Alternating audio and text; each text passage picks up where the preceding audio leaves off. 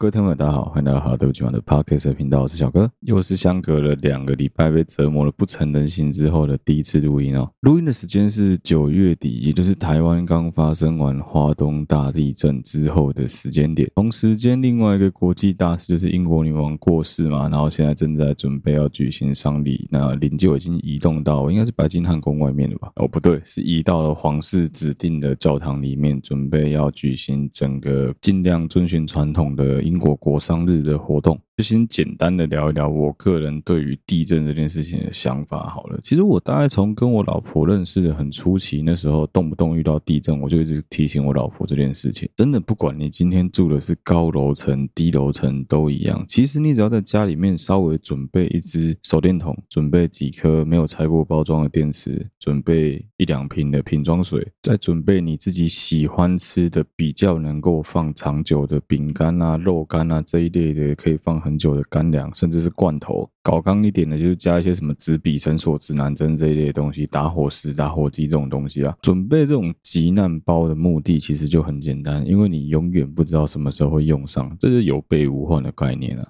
其实就跟我们前几集讲到的那个车上还有家里面最好放一支小型灭火器是一样的道理，就是希望最好最好这辈子都不要用到它，但是当你真的有需要的时候，你至少知道这东西在哪里。讲到有备无患，可以大家跟大家分享一个很无聊，但是真的是我以前在泰国在国外鬼混的时候一定会做的一件事情。哎，男人嘛，哎，讲到这个开头就知道接下来要聊的东西稍微有一点政治不正确，但是我觉得基本上这男生一定多多少少都有可能会碰到的事情。谁没有年轻过，谁没有疯狂过，对不对？所以我现在讲的是都是以前的事情，我老婆也都知道，所以不要在那边嘴我说什么哦，你都结婚了还讲这个，讲这可以吗？更可以，好不好？我老婆是知道的，反正大概在一年以前吧，我几乎连续五年的时间，只要有时间，不管是传奇也好，跟朋友也好，就动不动就一直去曼谷啊，车就在那，门就在那，要怎么开你自己想办法，不要多问我，我也不会告诉你。总之就是我们那时候去那边，有一些人晚上会去寻芳问柳。当时单身又年轻、懵懂无知的我，当然也跟着去啊。跟着去之后呢，就发现说，哦，干去那边真的很危险诶，就是会有一种你钱随时会不见的感觉。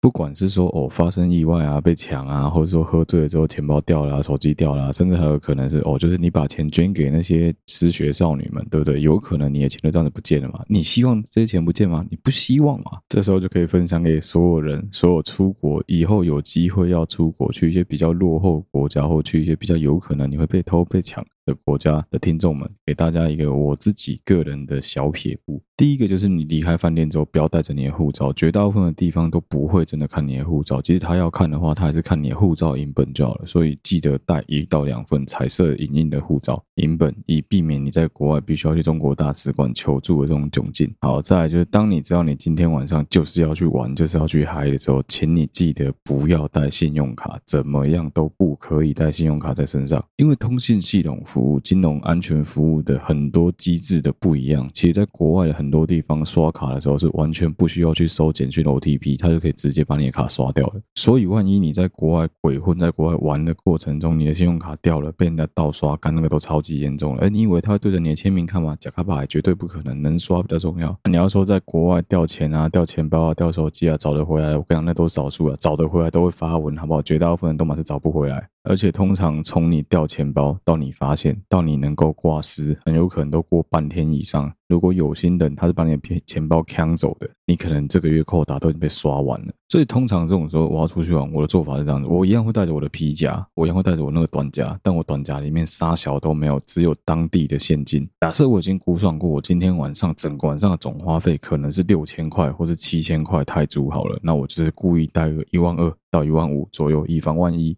因为你总是会有突然间又觉得说好像这个可以买，好像那个可以买的时候，这时候你有多带一点钱，当然就比较方便。而且我们就讲了嘛，你的提款卡、你的信用卡都不能带出门，所以就是都不会在身上，你也不用想有办法领钱。这是皮夹里面的部分。接下来我会再做另外一件事情，我一定会在我的鞋子跟我能够掀起来的鞋垫下面，就很简单，就去买那种最一般你可能小北各个地方都买得到那种小的那种塑封袋，小的塑封袋、塑料袋那种，你把钱。美金可能放个五十块，台币可能放个一千块到两千块，当地外币再放一千块到两千块，直接塞在里面，折起来塞在那个袋子里面。搞刚一点的，再多放一个你们饭店的当地文字的地址，请他写个纸条之后塞在里面。最后一个就我们刚前面讲过了，你的护照。你一定要护照，不要再用身份证。你他妈出国不会有人看你的身份证，就用你的护照的影本，赶快扫描好之后，给它折起来，放在那个塑料袋里面，踩在你的脚底下。很多人习惯去东南亚旅行的时候，尤其是晚上逛夜市，都会喜欢穿夹脚拖。我个人对于这个习惯是蛮问号的，我是绝对不会这样子干，因为我实在是在东南亚遇到太多次蟑螂直接从我脚上爬过。或者什么地上积水积太深，然后直接踩过去，看那水里面黏黏滑滑，你完全搞不清楚那里面是什么液体组成的。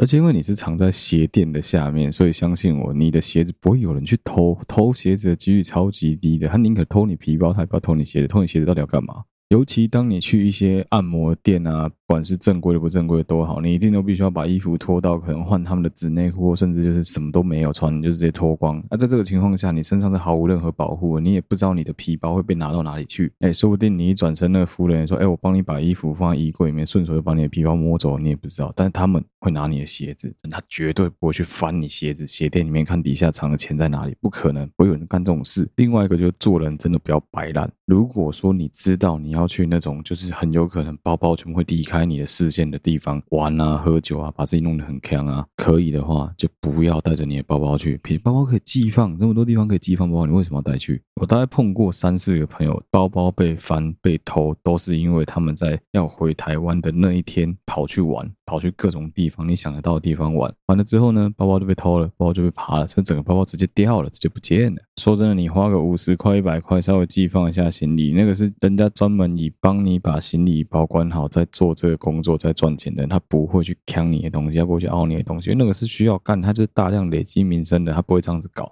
啊。可是你自己带在身上就不用讲了，看你被偷、被抢、被扒都算你自己的啊。除非说你就跟我一样啊，看你的钱都不要带，就是鞋子底下压一点钱，这样真的有任何紧急状况的时候，你就最起码、最起码你能够保护自己，最低限度你能够回到饭店，顺利的坐上飞机之类，差很多吧。这算是我自己个人对于说未雨绸缪这件事情。虽然说有些人说，哦，干你这境界太高吧？没有，干这没有什么好境界高。讲真的，这就是保护自己而已啊。靠北，我就是不知道哪一天会突然间呛掉东西掉了。尤其像我这种已经发生过非常非常多次，从小到大要出门玩的时候，人都到机场了，发现信用卡没带，发现护照没带，我也不知道几次了。何况我们很常在国外玩的时候都是自由行，我们几乎都不喜欢跟团。年轻人越不喜欢跟团，就有个问题是你没有任何一个人，没有一个像妈妈一样的角色，能够去耳提面命去提醒你说你东西要放好，东西要带好。总之就是开头一个莫名其妙的经验小分享啊。好，接下来这个是我老婆他们一直强烈要求我一定要讲，就是我们好了，对不起嘛这两周年纪念画册究竟要怎么样来抽奖呢？其实我觉得就很简单吧，我应该在这一集发布的同一个时间会发几条 IG 的讯息，我们就把游戏玩的简单一点，就是在我们发这一则 IG 的发文之后的两个礼拜好了，两个礼拜内你只要有留言告诉我们你最喜欢我们好了，对不起嘛的哪一集，还有一定要提到说你想要抽好了，对不起嘛。的纪念画册这几个字，那我们就会从留言的听众当中抽出一个，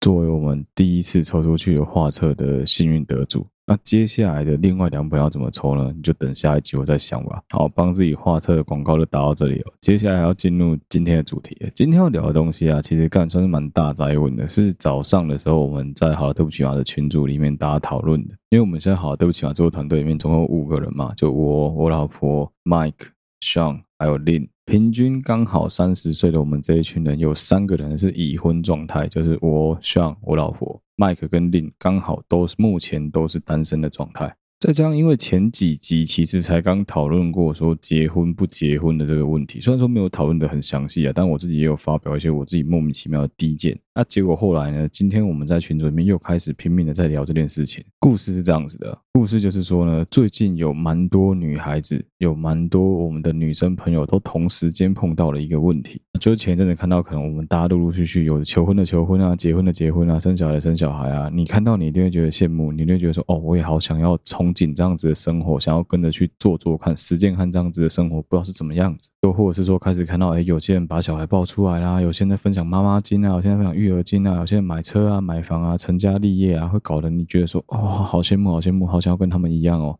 好，就在你滑着躺在床上滑着 IG 滑手机，看到很羡慕别人的同时间，你抬头一看，你男朋友正坐在他的椅子上面，对着电脑痴痴的鬼笑，不然就正在打喽。可能你们交往很久了，可能你们在交往的当时从来没有想过说要步入婚姻，也没有想说以结婚为前提要交往，所以说自然而然的。你的男朋友、你的另外一半也从来没有去主动的跟你提及过任何跟婚姻、跟未来有关系的事情。这个时候就会出现一句话嘛，哎，别人的男朋友、别人的老公总是不会让我们失望啊。接下来，女孩子们因为年纪已经二八、三十、三二了，对不起，很政治不正确的一点就是，我之前曾经有讲过，女孩子的价值会随着年龄慢慢的往下下修，发生非常非常严重的边际递减。所以说，你会发现说，哎，看很多女孩子会突然间觉得说，好可怕啊！我真的是拉警报了，我为什么要把我青春浪费四年、浪费五年、浪费八年、浪费十年在这样子一个男生不想跟我结婚？甚至有听过人在抱怨说，每次问他他就装死，每次只要讲到说别人怎么样，他就说哦，那不然你去找别人结啊，这种话，干，这题真的大哉问，你知道吗？就因为这样子，所以另提出了一个问题，他问说，哎，是不是其实我们周围开始陆陆续续有很多人都不想结婚，都不喜欢结婚？尤其他问了一个让我觉得妈的完全在战男女问题，他说，哎，是不是你们三十岁之后男生有很多人都不想结婚啊？好，我先道歉。好了，对不起嘛，我先替他澄清。那个你们三十岁是我家的，其实他没有这样子讲，但我在我们看起来就是这么刺眼。我说，哎，奇怪，我跟上明明就有结婚啊，要表也是表麦克，关我屁事啊！其实结不结婚的关键在哪里，你们知道吗？结不结婚的关键很简单，结不结婚的关键就在于说两个人到底有没有在沟通。你去单纯的去看说我们刚刚前面提到的这一个这一群女孩子，这一群男生们，他们在交往的过程中，我刚刚有讲到嘛，就是你一定是一开始可能就没有打算说要以结婚为前提交往嘛。那你的游戏规则就是这样子定的。你走进一间意大利餐厅，跟他说为什么你们没有提供中国菜？操你妈！我想吃卤肉饭，莫名其妙啊。但这就代表你不能跟意大利的西餐主厨要求说，请他弄出一道中国菜或者台湾菜吗？不一定啊。如果你跟他谈好条件，你把干高薪聘请，然后是你们把说哦，我跟他餐厅被修起来，你俩不爱做，你别被改回台菜啊，你俩别干走你就走，你跟他讲清楚，说不定他会愿意做啊。为什么不能从现在这一刻开始，你主动去问他说，哎，我们是不是可以讨论一下？未来我们是不是可以讨论一下结婚的事情？如果说每一次你在跟他提出类似的讨论的时候，都跟我们刚刚前面有提到的一样，男生或是女生对方都在跟你推脱闪躲票，那当然你自己也要有心理准备，说这个对象没办法跟你走一辈子啊。我靠，没错，我们才花了不到十二分钟就进入主题，就进入我们的结论了。结论就是你他妈的要讨论啊，不要就是单方面的在那边给给我啊。要抱怨谁都会抱怨啊，但是你要实际上自己要去执行啊。这就像是我老婆最近在讲的，很多女生、很多男生都老是喜欢在那边可是可是犹豫不决。你在犹豫不决的同时间，其实是在耗费你自己的时间、精神跟你自己的成本，不止对方的。那其实你在这段感情当中，你觉得说付出多、付出少，你就知道设一个。停损点就好像另讲了，你就付出设出一个停损点。你今天觉得说，哦，我已经受够了这个男的，他每次都这样子，我怎么讲他都不听，那就 OK 啊。你可能讲了十次八次他不听，你就可以离开他，你就讲清楚嘛。婚姻这件事情，两个人终身大事，两个人要往后走一辈子，要生小孩，要成家立业这件事情。真的不是说什么哦，就是我们两个人就结婚啊，登记了之后，一切就会变得很幸福快乐，就会变得美满。你看看其他人，没有没有这种事。过去你们两个是男女朋友关系的时候，你们绝对不会讨论到多深入，说哦，你的薪水有多少，我薪水有多少，我们两个现在要开始去算，我们现在要开始去准备要哎买房啊，要贷款啊，要装潢啊，要做所有东西，我们要把我们所有财产公开在阳光底下给对方知道，甚至我花了什么东西，我喜欢买什么，都让对方知道。当然，你可以不用做到这么极端，你不用做到这么绝。但是，如果你不这样子做的话，有很多时候你们两个在经济、在钱上面就会有很多问题出现。生活习惯上的事情也是。当两个人是男女朋友在同居的时候，你们两个那叫做在试，这只是在 trial 而已。我今天觉得不爽，我今天觉得不开心的，我可以回我家住，我又没有差。可是，当你们两个今天步入了婚姻之后，开始真正的以夫妻的身份居住在一起了，那是完全不一样的世界啊！啊，这就你们家，你逃你要逃去哪里？女生逃回她以前的爸妈家，就会说哦，女生跑回婆家去；男生逃回他爸妈家，就说干你那死马宝没有用，缩头乌龟干。遇到事就只会躲，对不对？就是这样子啊，就很现实啊。所以说，其实两个人在一段关系当中，最重要就是还是沟通啊。你不管是情侣之间，对不对？两性之间，好，就是你们是同性好了。最后两个人迈入了婚姻，你要共组家庭，你们要走一辈子，干都嘛要沟通，是白痴哦。你去问，没有任何一对情侣，没有任何一对夫妻，两个人交往相处超过十年，他们两个人的交往之道是不用沟通的，那是绝对不可能的事情。刚好前几集其实我们有聊到说，哎，为什么要这么早结婚的这个话题的时候，我被像刁了一个很好笑的东西。他靠北我说我从头到尾都没有讲到说，所以我到底为什么要结婚？刚好这几天就是我们前面有讲到嘛，我们几个人一直在群组里面疯狂的聊说，哎，结婚这件事议题，就为什么要结婚啊？怎么样的对象适合结婚啊？干嘛结婚啊？为什么非结婚不可啊？单身不好吗？这一类的话题。好，一样就说说我自己的看法。我就是这样子。如果说你们两个人在完全没有做好准备的情况下，就准备要迈迈入婚姻，准备要步入你们人生的下一个阶段的话，那会非常非常的可怕。如果今天你们两个人双方是拥有非常大量的资源，可以让你们去瞎子摸象的话，那可能还好一点。但今天的情况，如果是你们双方都没有足够的资源，没有做好准备，甚至没有查过任何资料，没有做过任何功课。你们就打算要组成一个家庭的话，我干，那我跟你讲，那问题超级无敌多。第一个，你们一定要面临到的冲击是两个人突然间必须跟另外一个人生活在一起，而且几乎是一辈子的时间。也许你会跟我一样，为了工作的关系必须要分隔两地，但之后你们还是必须要一起生活啊。这时候，如果你们从来都没有沟通过的话，就第一个问题就好了。好啊，碗盘谁洗啊？垃圾谁倒啊？马桶盖要不要掀啊？光这些问题，我跟你讲，可以难倒可能至少百分之四十到百分之五十的情侣跟夫妻。今天状况好的时候，当然很简单啊，就是没有关系嘛，反正谁看到谁洗，谁看到谁亲，谁看到谁把马桶盖掀起来，讲的很好听。我跟你讲，如果你们今天吵架，这些东西通通都是素材。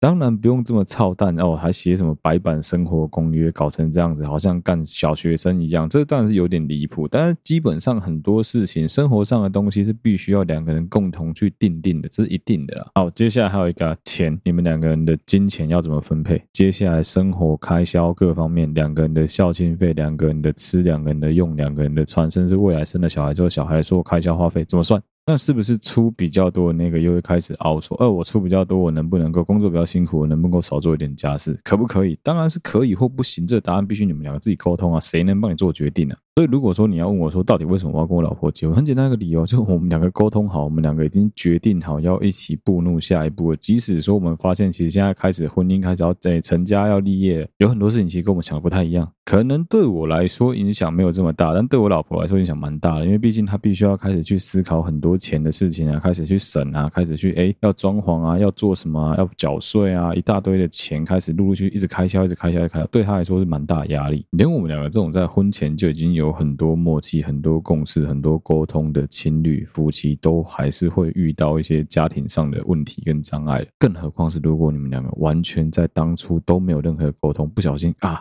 内射啊，怀孕啊，生下来直接就结婚，你看我多可怕！好，回过头来讨论我们刚刚开头在讲的这个问题，为什么现在有很多我们周围的女孩子开始在紧张，还在慌张，说，哎，我男朋友好像没有打算要娶我，哎，他好像没有打算要跟我结婚呢，我到底该怎么做比较好？这就回过头来变成是我们之前曾经讲过一个，我觉得政治非常不正确，但其实蛮正确的一个理论，就是真的会随着分数、随着你的年龄、随着你的事业、随着你的各方面一直慢慢的衰退。对于女生来说，真的就是如此。但是相对于一样是二十八岁到三十二岁的女生而言，男生相对就会比较游刃有余，因为对于男生来说，二十八到三十二岁，即使你还没有一个比较稳定的对象，即使你还没有结婚，你会被嘴的几率其实比较低啊。是比女生低蛮多的。有对象当然很好啊，有对象就问你说什么时候要结婚啊？然后你如果结婚了，什么时候要生小孩都这样子啊。但是问题是，如果你今天是一个女孩子，你已经年过三十还没有对象，大家一定都有共感，是回到家里每次过年的时候，看压力都超级大。我相信有很多女听众，你们嘴巴说不会啊，不会啊，其实还好，但是你还是会羡慕，还是会希望说啊，能够有个好对象，能够把自己嫁掉，其实好像也不错了。所以，其实我个人对于这一些目前处于跟我年纪差不多，或者比我小个两三岁，或比我大个两三岁的这一群人，我们这一个 group 的人里面，大家在紧张的是，不，其实其实有时候不管男生女生都一样，都会紧张说啊，我的另外一半到底有没有要娶我，到底有没有要嫁给我？很简单啊，你不会问哦，干你，你有时间问你朋友，为什么不直接问你的另外一半就好了？我记得我们那时候在讨论的时候，另给出来的弹书是说，这些女孩子其实在当初跟他们的男朋友交往的时候，当时可能是没有想过要走一辈子的，因为有有可能是因为他。太年轻，有可能是觉得说，哦，那时候才十八岁，才刚毕业。还有另外可能是当初就没有讲说要以结婚为前提交往，所以他也没有做这个心理准备。哦，总之，不管是听起来多么政治不正确的言论，这都不管，你就想一个问题就好了：难道之前没有讲，现在不能沟通吗？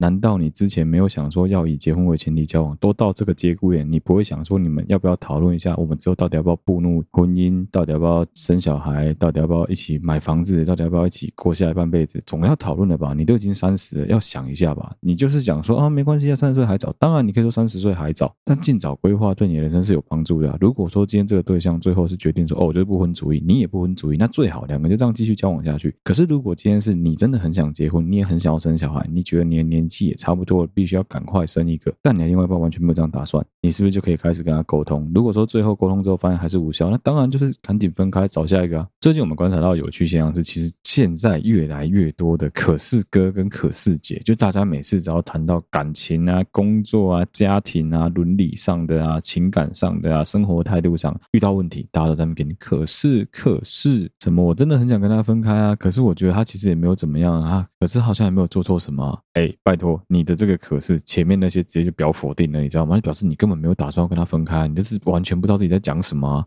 其实去算计分手这件事情啊，就有点像是我们以前公民课本曾经讲过机会成本的理论。这也是我们在聊的过程中有讲到的一个道理啊，就是讲说选择这件事情啊，不论怎么样，你都必须要做出你的抉择。不管怎么样，你都必须做出你的选择。即使你今天是完全什么事情都不做，那也叫做不做选择，那仍然是一个选项。感情这种事情放着会不会变质，没有人能够做保证，也没有人能够直接跟你讲说啊，没关系啊，应该不会怎么样，随着时间过去就会没事了，也没没没有完全没办法做任何的保证。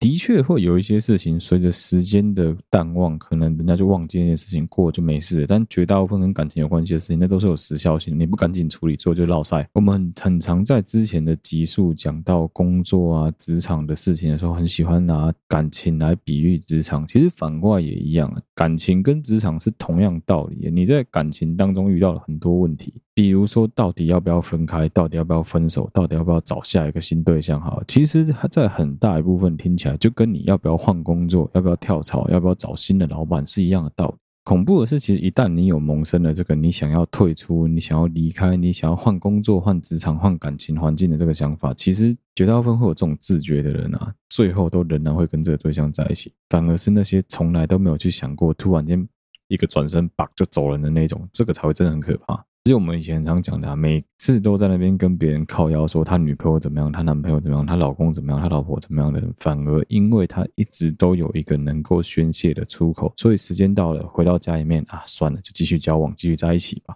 所以其实我们人很奇怪啊，简单来说就是，即使你有了一个好的交往对象，好，但是你们两个就是莫名其妙不沟通，你也不去问对方说你到底有没有想要结婚，啊，自己一个人在那边一直发小剧场啊，跟你的朋友们讨论，你怎么不直接找你的另外一半讨论就好？是讲你的另外一半是洪水猛兽吗？就是他就是这么不经你这样子问吗？所以其实如果你要问我说我到底为什么要跟我老婆结婚，一个很简单的理由就是我们两个是有做过充分的沟通跟事前的讨论，还有就是打从我们一开始交往的时候就是以结婚为前提题在做交往的。哦，另外一个我自己觉得，你可以去设想说，这个对象适不适合结婚。一个很简单的条件就是，当你跟他在交往的过程中，可能你们现在已经往后走了两年、三年的时间了，你可以试着去检视一下你们两个人现在的状态，各方面的，不管是身心灵的，不管是身体健康状态的，不管是你们的金钱压力各方面的状态，那是两边的家庭、朋友熟悉程度各方面，你可以试着去检视一下。就很简单的一个道理啊，如果你今天跟这一个人在交往的过程中，你们交往了两年、三年、五年。九年的时间之后，你发现，哎，你们两个彼此是有互相越来越好，越来越进步了。可能经济越来越宽裕啊，贷款也还清了啊，然后两边双方父母也是都认识啊，基本上各方面也都还蛮融洽的，朋友圈之间也没什么问题，工作上还 OK，就双方的心态都蛮健康的。在这样子的条条件之下，你当然就有资格可以去谈说，哦，我们两个要不要再迈入下一个阶段嘛？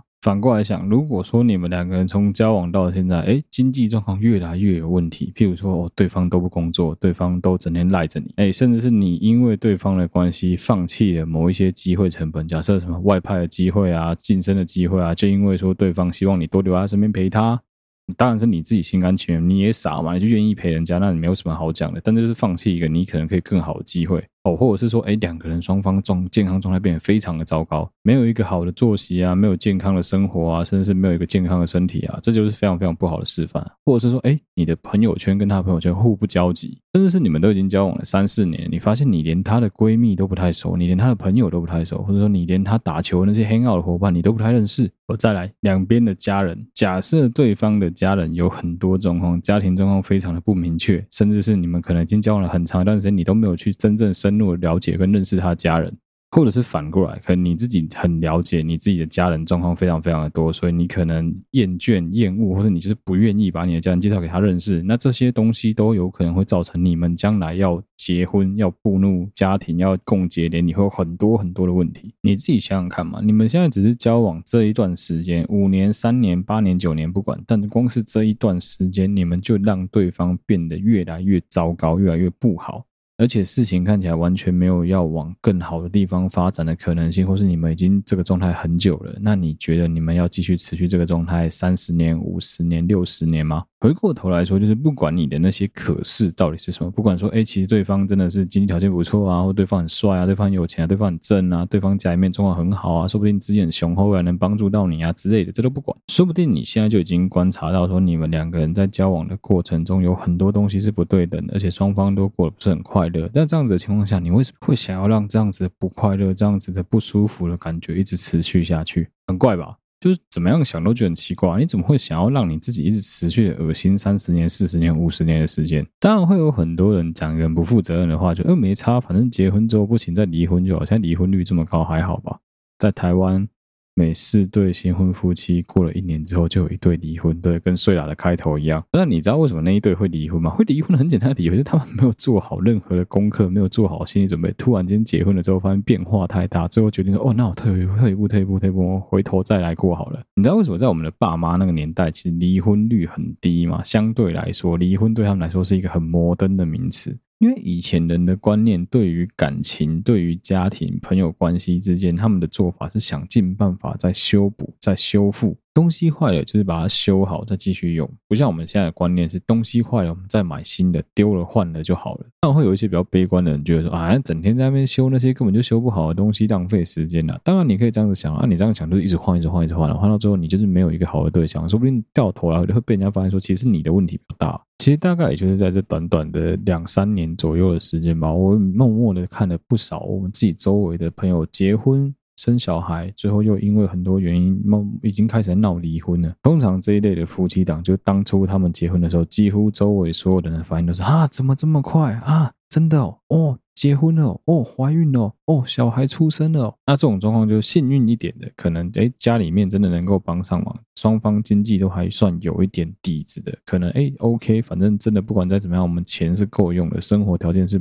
没有需要担心的。那再更次一阶的，可能诶双方的爸爸妈妈都愿意帮忙照顾小孩子，就即使说你们两个人再怎么废，再怎么懒惰，至少双方爸妈是愿意照顾小孩子，可能状况会好一点。可其实最常见的情况是什么？双薪家庭两。个人都必须去外面工作，而且做的可能也不是什么太高阶的工作。两个人光是应付日常开销就有困难了，更何况还要再养一个小孩。现在肚子里还有一个，我最后养小孩的任务不得已赖给自己的双方父母，赖给自己的爸爸妈妈，赖给岳父岳母照顾的，感真是多的去了。也有很多是不要说拿孝亲费的，干连小孩的尿布跟奶粉钱都是你们的爸妈帮忙出的，这种也很多啊。这就是真真正正的完全没有在计算，完全没有在考虑说自己双方未来各方面要怎么过，就只想到说啊，反正是船到桥头自然直嘛。讲这种话的人，干真是很棒啊。现代人有很多反而是算计过了头，他就是你不要说算计啊，应该说他考虑太多，他就会觉得说啊，可是我以我现在的条件，如果结婚的话，压力会很大之类。我跟你讲，基本上双方两个人结婚，不见得就非得要生小孩不可。当然会有人反过来问过你说，那你不结婚，你你不生小孩，为什么要结婚？很简单啊。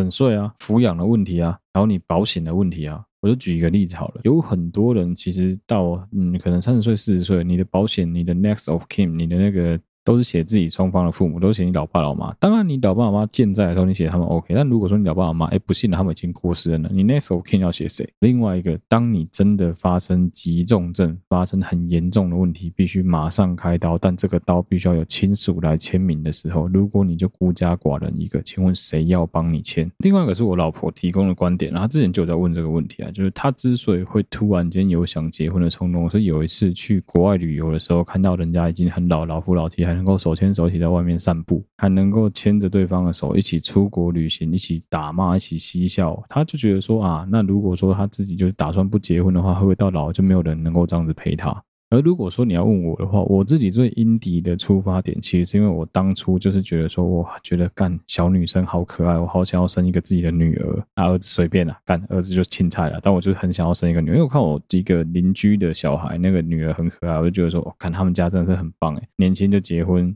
有了小孩，幸福美满，就有一种哦，好想追随他们了的感觉。好，其实一样啊。我知道现在有很多年纪跟我们差不多的女孩，之所以会去逼婚你男朋友，都是因为你就觉得说啊，好羡慕哦，那个谁谁谁结婚了，然后那个谁谁谁结婚了哦，我们最近去吃谁的喜酒，你看他们那个办得很好啊，我觉得我也可以怎么样？会不会未来有什么未来性？甚至是你慢慢的去参加你们的国小、国中、高中、大学同学会的时候，发现说你周围的朋友已经陆陆续续开始会带小孩来参加你们的同学会了。那当你参加完这种同学会之后，回到家里面，发现说你男朋友就只整天在那边翘脚打楼，然后把烟的烟灰卡到处都是，马桶盖也不好好掀，你当然会有一种天哪，我到底招谁惹谁啊的感觉。平常说不定你男朋友对你还不错，各方面也都还可以，条件上也 OK，就纯粹就是你们两个对于结婚这件事情还没有任何共识而已。的确，有时候想要结婚、想要共组家庭这件事情是一个冲动，你就是突然间觉得说哦。对，我真的觉得这个画面很棒，我好像也希望我将来可以这样子做，那就很简单的道理啊，坐而言不如起而行啊，你就站起来，就跟你直接跟你男朋友讲说，哎，我们是不是应该讨论一下什么时候要结婚？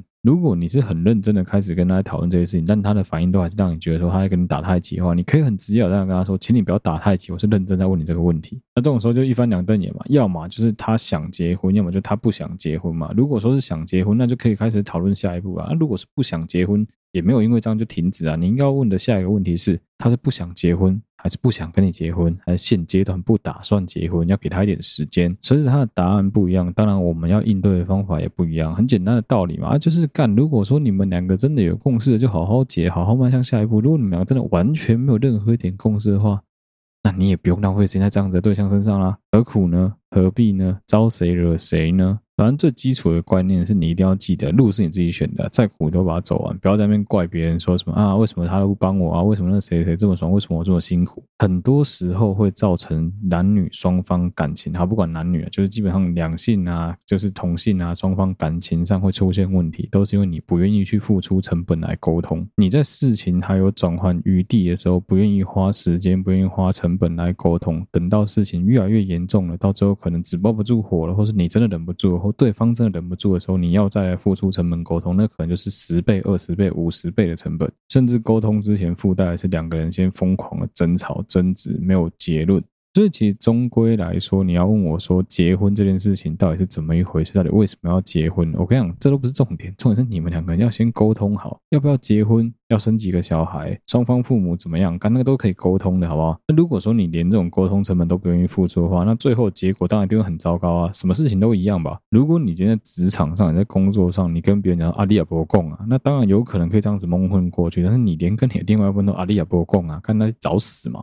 都一样了，不论男女都一样。如果你有任何想法，本来就应该要提出来讨论啊！怎么会是说哦，就是跑去跟你朋友们抱怨说哦，我男朋友就不想结婚哦，我女朋友不知道怎么想，他就是不想结婚。当你会说出他不知道怎么想的的时候，就表示你们没有沟通，不然你怎么会不知道他是怎么想的？今天如果你跟你朋友抱怨是干你娘嘞，妈的，我那女朋友不想跟我结婚，因为她嫌我太穷。嗯，嫌你太穷这件事情真的是很难解决啊！如果是真的对方嫌你的金金钱薪水上面不够实际的话，那可能真的只能想办法让自己进步，再再不行就是分手嘛。可是至少你能够说出具体的理由啊，就是不管怎么样是他沟通或你沟通，至少你们两个有把具体的理由讲出来。你们最后分手的原因可能是因为一些真的没有办法改变的原因，真的没有办法改变的结果，真的没有办法改变的价值观、习性、理念，所以最后选择因为了解而分开，那很好。可是其实有。很多情侣是因为干聊到最后就想啊，算了算了算了，我才是懒得跟他沟通，我才不想跟他多讲话。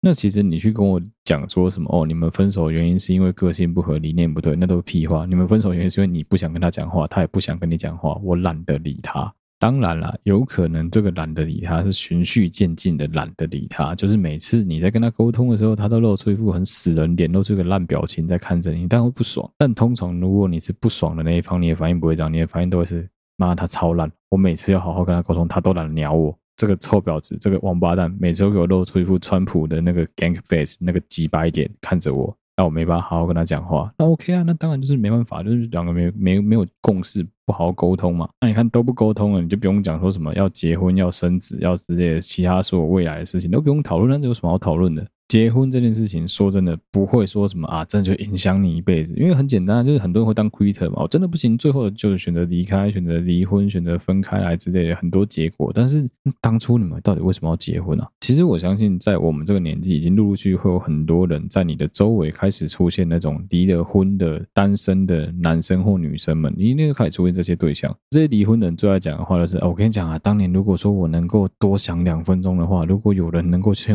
能够往我脸上猫个。两全的话，说不定我就不会想娶她，说不定我就不会想嫁给她了，也不会搞到老子，搞到老娘现在这一般境地。我想讲，那都干话了，浪费你的时间。你为什么当初不多思考一下，不多跟对方沟通一下，多问个两句，多问个三句，了解说对方的未来到底在哪里？不是要做那种身家调查哦，列一个什么一百个问题问对方，对方回答你都满意，OK OK，B B OK，好，那我们就交往。不是这样子，是你可以去试着了解说你们两个人在未来有哪些东西是需要去磨合的，哪些东西是你能够接受的，或哪些东西是你能够容忍的，哪些东西是你能够退让的，就算让你退一辈子也没有关系的。反过来也是啊，对方也会开始想啊，我觉得你很会打呼哦，你脚很臭，然后是说你有一些天生的问题。对方能够忍受吗？能不能忍受？他会思考，哎，你这个人其实其他都还不错，就只差会打呼、会磨牙，但是你又很听劝，你可能会愿意去接受治疗之类的，对不对？或者是说，哦，你们两个人其实各方面都很合，但就可能只是有一些小缺点需要改善，但他也愿意为了你试着去改改看，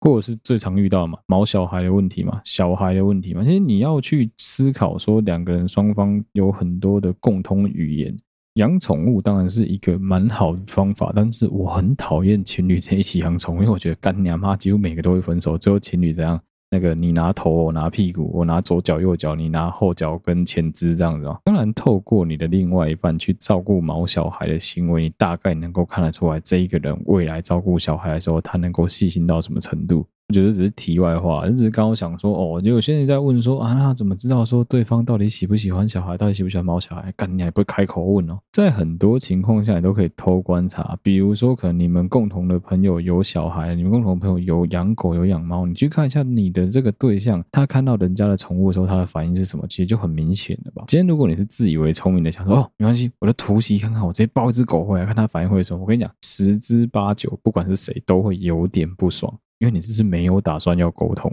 啊，总之这一集花了一整集的时间要来聊关于结婚的事情，关于心态的问题，关于说，哎，有一些现在就我们那些在讲，现在有一些人开始陆陆续续的想结婚，想逼婚了。逼婚是有技巧的啊，你自己试着先去试探、迂回，问问看对方，就很像你要去买车，你要偷买什么宠物之类的一样啊。你先试着用提示的，试着用暗示的，接下来就直接明示。如果到这个程度，他都还。搞不懂都还不知道的话，你就直接揭示答案给他，告诉他说：“我跟你讲，林州嘛的是被给合理，林别的是被错的，看你要不要接受。你如果不接受，你告诉我为什么？Why? Tell me why？也许可以改啊，也许不能改啊。如果说可以改的话，那最好啊，最后就会有共识，就可以步入婚姻，就可以步入下个阶段。那如果说没有共识也没关系，那就因了解而分开嘛。”真的不要老是喜欢把这种应该直接去问你另外一半的问题，跑来问你周围的其那些你认为是闺蜜、好兄弟的人们，你知道对其他人来说有多困扰吗？我们又不是鱼，我怎么会知道鱼快不快乐？我又不是你男朋友，我是你女朋友，我怎么知道到底在想什么？如果我今天跟他很好，也许我可以去帮你旁敲侧击的问他。但通常如果我问男生，男生反应大部分都是啊，什么？他有问过我吗？没有啊。有很多情况下，你明明就知道你的另外一半是个木头，你明明就知道他是个臭直男，他就是看不懂那些提示，你就直接明白的跟他讲。有很多男女都很奇怪，在交往的过程当中，他们老是觉得自己是在体贴对方，是在照顾对方的情绪，所以他一直在为对方着想。但其实，在很多情况下，对方根本不需要你这样为他想，对方可能比较希望你直截了当的告诉他说，你到底想要做什么，你到底想要什么东西，就有点像是我们在做买卖上的交易一样。当然不用明示到这么明显，写的这么清楚，白纸黑字，但至少你要知道说他到底要干嘛。我每次只要听到我朋友在那边跟我抱怨说，我真的搞不懂我女朋友在想什么，我真的搞不懂我男朋友在想什么，我都会去刁他说，你是不是都没来跟他沟通啊？你是不是没来跟他聊天啊？你们是不是很久没有好好对话啦？而且我最常问的问题是，你们是不是很久没做了？因为通常都是情侣之间已经完全没有互动了，就变成说会没有没有爱，没有爱就没有性，没有性就变成又没有爱，就恶性循环，恶性循环下去，最后就不了了之。哎，就突然间听到这两个人分手了，好，不要再帮自己立 flag，到时候新东西要越做越多，就不多讲了。总之这一集的节目内容就到这边。简单来说，还是希望大家不管怎么样，感情最重要就是沟通啦。我就没开天眼，我怎么知道你在想什么？就直接讲，或者是说，你就直接试着去跟对方理性的问问看，对方说，哎，你是不是有想要结婚啊？或者说，哎，其实我蛮想结婚的，就讲讲看嘛，又不会怎么样。如果今天你的对象连你要跟他讲这件事情，他都会很反弹，都会直接大吵的话，那这个对象很有问题吧？你怎么还想跟这样子的对象在一起啊？好，跟大家预告一下，就是威力最近又发生一些事情了。简单来说，就是他的摄影棚要开始拍卖了。我们也有看到一些消息。我相信他会开始脱产，应该很大的原因是因为他现金应该登不上来过来。这个人基本上就是以债养债在过活。他现在突然间少了很多当时那些粉丝的收入，基本上应该是会很难有现金流持续下去。理所当然的，他必须要开始脱产，他必须要开始把一些每个月让他开销过大的垃圾全部去抛弃掉。但是我们之前讲过了，基本上善恶因果循环是跑不掉的，他一定会遇到他必须要遭遇的那些报应，就是只是时间什么时候的问题而已啊。好了，这一集内容就到这边了，希望大家会喜欢啦。谢谢大家收听，好，对不起，我 Podcast 频道，我是小哥。如果你喜欢我们的节目的话，欢迎你到 Instagram 的粉丝专业或是 Facebook 的粉丝团上面去按赞追踪，有任何最新消息在上面发布。无论你使用的是任何一个 Podcast 的平台，都欢迎你在那个 Podcast 的平台上面帮我们五星按赞、留言、追踪、分享给你所有的朋友。睡啦，跟好啦，对不起嘛，都有同步在征稿。你有任何的文字、纯文字档想要传给我们，让小哥在睡啦里面念出来，都欢迎你投稿给我们。好，对不起嘛的部分是，如果你有任何的。感情啊，工作啊，生活上的烦恼，甚至是时事的东西，想要让小哥拿来讨论的，都欢迎你私讯我们的粉丝团小盒子。有些东西小哥有在整理，那我可能就不会再多弄。但有些东西是我有兴趣，但刚好你给我了，那我就会想说拿来做做看。好，谢谢大家收听，好，对不起，我胖黑色频道小哥，下期再见啦，拜拜。